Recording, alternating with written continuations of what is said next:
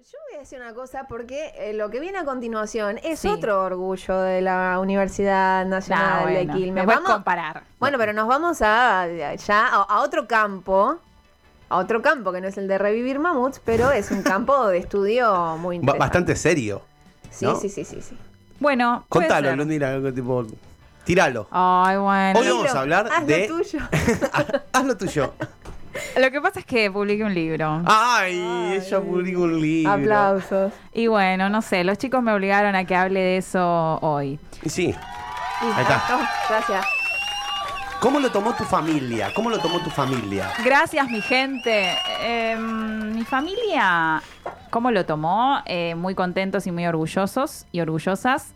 Eh, todavía no les pude alcanzar los ejemplares en, en carne y hueso, mejor dicho, en papel. Pero en realidad la publicación de esto ya viene desde principio de año. Entonces fue como que nos emocionó, pero quizás no tanto porque fue como en fases, ¿viste? Primero el PDF. Que el PDF no es lo mismo, como No que... es lo mismo. mm, tiene el ISBN, es oficial todo, pero... mm, No lo tenés en una estantería, por ende, como. de pronto te dan esto, que lo vamos a mostrar en cámara, que es el objeto libro. Esa- Pasame. Pará, pará, que lo estoy mostrando Pero a, la- mi público. Lo puedo mostrar yo de acá, boludo. Si, le- si están viendo el libro en este momento, denle like al streaming. Sí, denle sí. like al streaming de YouTube. Acá, mirá. Si lo querés, compralo, Bueno, Gil. Sí, claro. Si lo querés, compralo. Pato. Performance de género en el deporte de elite. Ay, se ve re. ¿Se ve ¿Qué bien? es esto? Contame un poquito más, Ludmila. Sí, espera que voy a decir el título, lo tengo que leer. Performance de género en el deporte de elite. Caster Semenia y la vigilancia sexopolítica. Bueno, vamos a hablar en serio un minuto. Sepan disculpar, hoy es Obvio. feriado y, y- y estamos chill. Eh, vamos a contarles un poco más. Habrán visto en los últimos días una nota, o tal vez no, pero estuvo, salió en Infobae, por ejemplo, así que quizás muchos de ustedes lo vieron, ¿no? Infobae es el medio más leído de, de Argentina y uno de los más leídos de Sudamérica. Eh, que decía las atletas transgénero ya no deberán reducir su nivel de testosterona para competir en categorías femeninas en los Juegos Olímpicos. ¿No? Fue un titular de una nota bastante larga de Infobae, con información, yo qué sé. Información bastante... mm, Dudosa. Sí, bastante mal chequeada, bastante mal expresada, mejor dicho, y mal traducida también, porque todo esto está en inglés, entonces hay que estar todo el tiempo traduciendo documentos y comunicados y cosas. Y un poco como siempre genera algunos fantasmas, eh, que incluso se conecta con el tema o uno de los temas que quizás toquemos eh, después cuando hablemos de Harry Potter, porque bueno, Pues se van a mezclar varios temas, me parece, Sí. en, la, en la columna que viene la hora siguiente de Harry Potter, porque otra cosa que me pasó es que leyendo una nota de Infobae sobre el reencuentro de los actores y las actrices después de 20 años decía que no era Emma, Emma Watson, era Emma Stone. Así que llamado para Infobae para chequear sus notas. ok, eh, decíamos que lo íbamos a... que puede llegar a estar relacionado con la columna. Sí, sí, sí, porque también vamos a estar eh, eh, hablando un poco de la ausencia, o, o, bueno, o, o de todo el escándalo que hubo también alrededor de J.K. Rowling, la, la autora famosa de esta saga de libros, eh, que ha tenido dichos transodiantes o bueno, eh, directamente contra la comunidad LGBTIQ+. Y, y bueno, sí, sí, hay muchos puntos ahí de, de conexión. De conexión porque cuando Infobae titula que las atletas trans ya no van a tener un requerimiento de disminuir sus hormonas para poder competir, genera, por supuesto, o reaviva un pánico moral que es el de que los hombres, esto lo estoy diciendo así como entre comillas, ¿no? Que los hombres se van a meter en las competencias de mujeres y las personas trans tienen una fisiología que es masculina y entonces van a hacer trampa porque es injusto que compitan contra mujeres cis, o sea, que es una persona cisgénero, bueno, una persona que coincide su sexo asignado al nacer con su género autopercibido, como por ejemplo quien les habla, todas las personas que estamos en este equipo, que somos personas cis. Eh, entonces, que una mujer cis tendría desventaja frente a una mujer trans, que pin, que pam. Eso es lo que se genera, ¿no? Pero ¿de dónde viene esa crítica? ¿De qué lado? Bueno, viene de que históricamente ha habido como cierto temor a que las personas que no son cisgénero eh, compitan, ¿no? Eh, en la categoría, sobre todo en la categoría femenina. ¿Por qué? Porque parece que en la categoría masculina no hace falta poner restricciones, ya que se presume que el hombre cis está por encima de cualquier otra. somos, Y sí, y los chabones somos así, ¿viste cómo es? Somos recapo en todo el deporte. Claro, y como se presume que tienen ventaja indiscutida en todo siempre, no hace falta demasiadas regulaciones. En cambio, la categoría femenina, tal vez ustedes no lo sepan, pero siempre tuvo, eh, desde los años 30 del siglo pasado, tuvo eh, restricciones para bueno, para quién puede competir y quién no. Hubo desde los años 30 que existen eh, controles de sexo, es decir, que las personas que compiten en la categoría femenina en alto rendimiento deportivo, por ejemplo en un Juego Olímpico o en un Mundial de- Atletismo, tienen que certificar que son O mujeres. sea, tenés que mostrar que sos una mujer cis. Sí, ¿no? existe algo que es un certificado de feminidad que... Yo pensé que me ibas a decir, tipo, reglas diferentes, tipo, el aro de básquet es más bajo. No, no, no, no. Eh, y en, en su momento había incluso inspecciones oculares, o sea, las mujeres tenían que eh, desfilar ante un comité médico que examinaba sus genitales a ver si eran mujeres adecuadas o no para competir en la categoría Tan todo. femenina. Después se pasó a un test de cromatina que tiene que ver con la composición cromosómica. eh, y en este momento se avanzó hacia analizar la testosterona porque se cree que es como la práctica menos invasiva y a la vez la más determinante de si una persona tiene o no ventaja si compite en la categoría femenina. ¿Por qué estamos hablando de todo esto y yo les traje a cuento la nota de Infobae que actualiza de alguna forma este tema? Bueno, porque el libro eh, que publiqué eh, trata sobre eso y mm, están invitados, invitadas a conseguirlo. Pueden pedirme el link y lo pueden leer en PDF, lo pueden leer desde el celu, incluso tienen Cómprenlo. Cómprenlo, pero si les interesa leerlo en PDF, el PDF es libre, no es que hay que piratearlo o algo, es gratis. Lo pueden ir a buscar al link de mi bio, por ejemplo, ahí eh, capaz que Pato desde YouTube puede eh, poner ahí el link o algo. Ludmila.fl. Sí, eh, claro, el Instagram es ludmila.fl y en la bio tienen Ah. un, un link que entre, entre distintas cositas que una hace, dice, eh, escribí un libro sobre no sé qué, bueno, y ahí tienen el libro.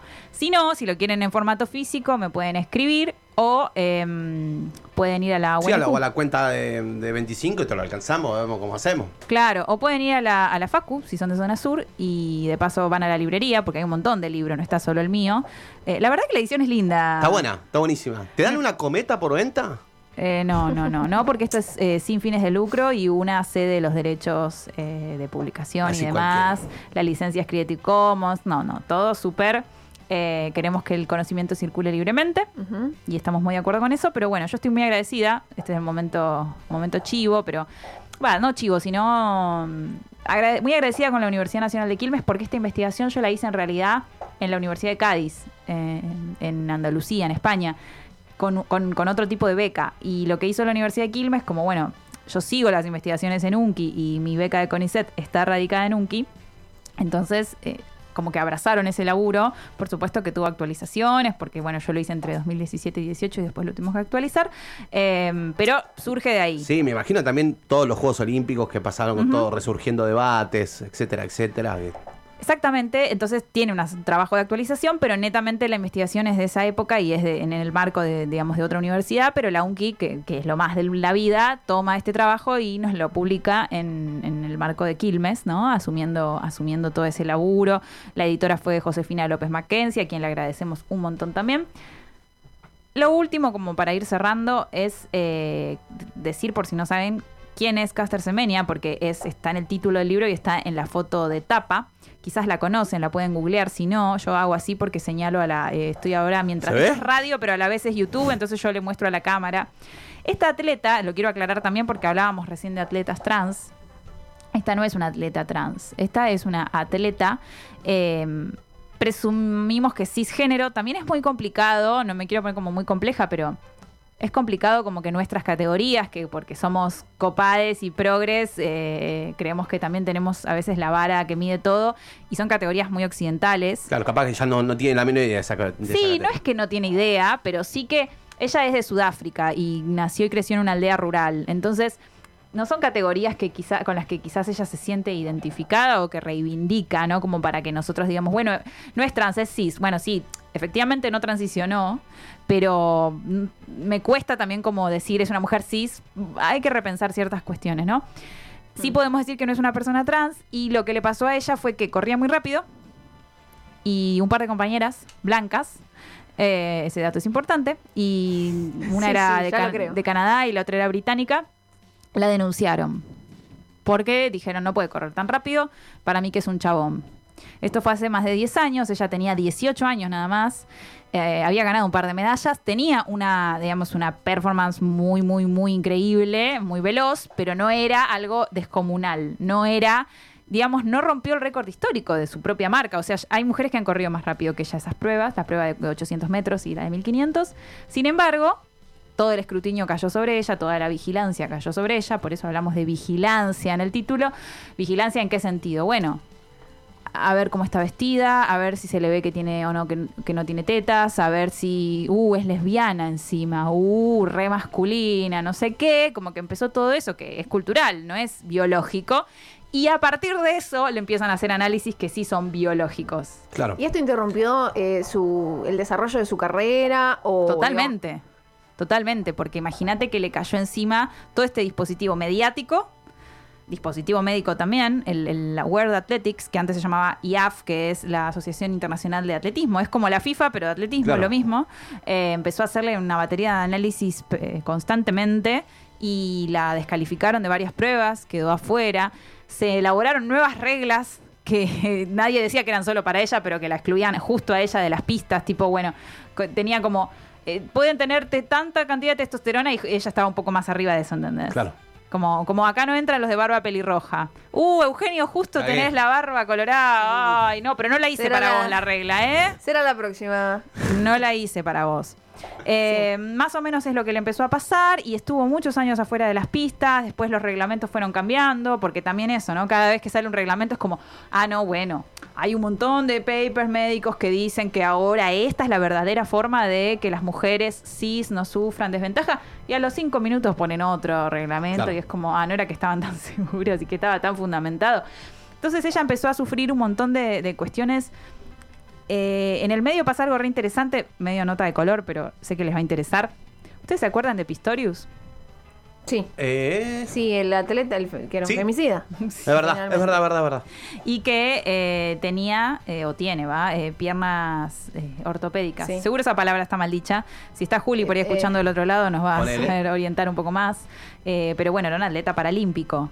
Sí, sí, sí, tal cual. que competía en, el deporte olímpico y no el paralímpico. Había como toda una, una discusión, no soy experta en el tema, pero como en cuál de las dos tenía que competir. Tenía marcas superiores a una persona con piernas, entonces, bueno, todo un tema.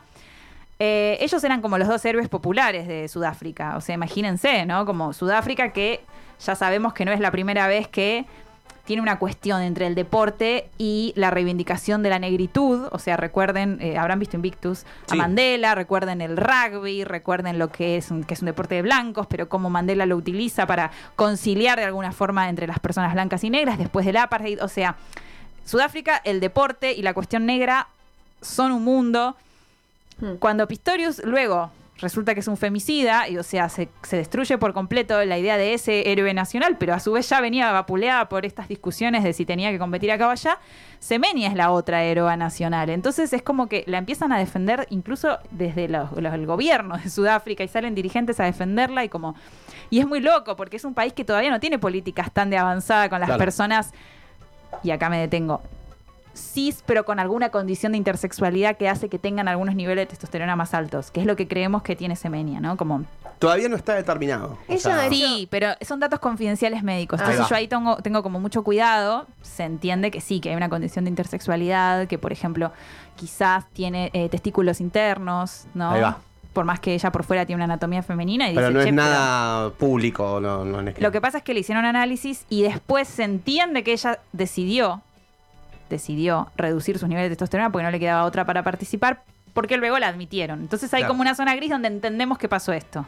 En el medio toda esta novela que les digo, ¿no? Como el gobierno defendiéndola en un país donde en realidad no sé si bancan tanto, o mejor dicho, hace 10 años no sé si bancaban tanto esas políticas como de, de pre- promover como la diversidad, pero a la vez es como, che, Semenia es nuestra atleta máxima, o sea, Mm. no se metan con ella ustedes, blancos. ¿Me, me Y ella? Sí, todo sí. esto eh, ha hecho algún tipo como de declaraciones en este sentido. Se mantiene todo bajo un halo así como de. de- Ella siempre dice soy de- una mujer, Bien. me criaron como una mujer, en mi aldea me criaron como una mujer, soy una mujer, basta, ¿no? Como, Sí, sí, ba- basta de opinar. Dejen de hinchar. eh, nunca como que avanzó de ahí, pero sí ella dice, están eh, como eh, invadiendo mi, mi privacidad y a su vez esto es una violación de derechos humanos porque quieren que yo me modifique mi cuerpo para poder eh, competir. ¿Otro país ha apoyado? Vos decís, bueno, Sudáfrica la, la salió a defender, incluso por una cuestión más nacional y el deporte, Sí. pero ¿qué otro país? La, o sabemos de, no sé, tal atleta dijo, che, loco, déjense de joder. En realidad obtuvo, ob- obtuvo muchos apoyos, así como también obtuvo muchas eh, críticas, incluso Joanna Harper, que es una ex atleta trans, que está en uno de los comités biomédicos, pero a la vez promueve la, está a favor de que exista una regla que reduzca la testosterona, porque bueno, por ser trans no significa que va a ser completamente eh, trans incluyente, o sea, es trans incluyente, incluyente, pero sí plantea que, che, las personas trans, las mujeres trans tienen una ventaja física, o sea, Claro. como que no hay discusión. Entonces, bueno, el tema se va abriendo. Súper complejo, Siento súper que se abren miles de ramas, como verán, eh, no pretendemos del otro lado que, que de pronto nos volvamos especialistas en esto, sino que les queríamos contar un poquito de qué va este tema, que no es tan lejano y tan ajeno como parece. Vos decís, bueno, me está, esto me está hablando de Sudáfrica, me está hablando de, de atletas de elite máxima. Sí, no. O sea, acá tenemos a Mara Gómez, que es una futbolista, que es la primera futbolista que juega en primera y que es trans, que creo que ahora juega en mi equipo, de hecho, en, en Estudiantes de La Plata.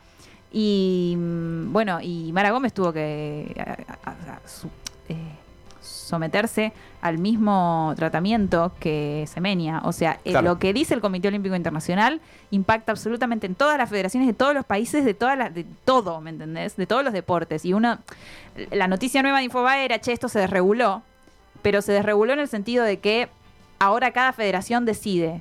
Y eso no significa que ahora se desreguló todo, porque en realidad hay federaciones como la de atletismo o, o la FIFA que son más exigentes todavía que el Comité Olímpico. Entonces, ojo con eso de, ah, ahora las atletas trans, ojo por derecha, pero ojo por izquierda también. Claro. Porque yo vi el otro día un par de, de personas que celebraban como, eh, más inclusión todavía. La, No. la pindonga todavía. No necesariamente, claro, si sigue habiendo reglas súper estrictas.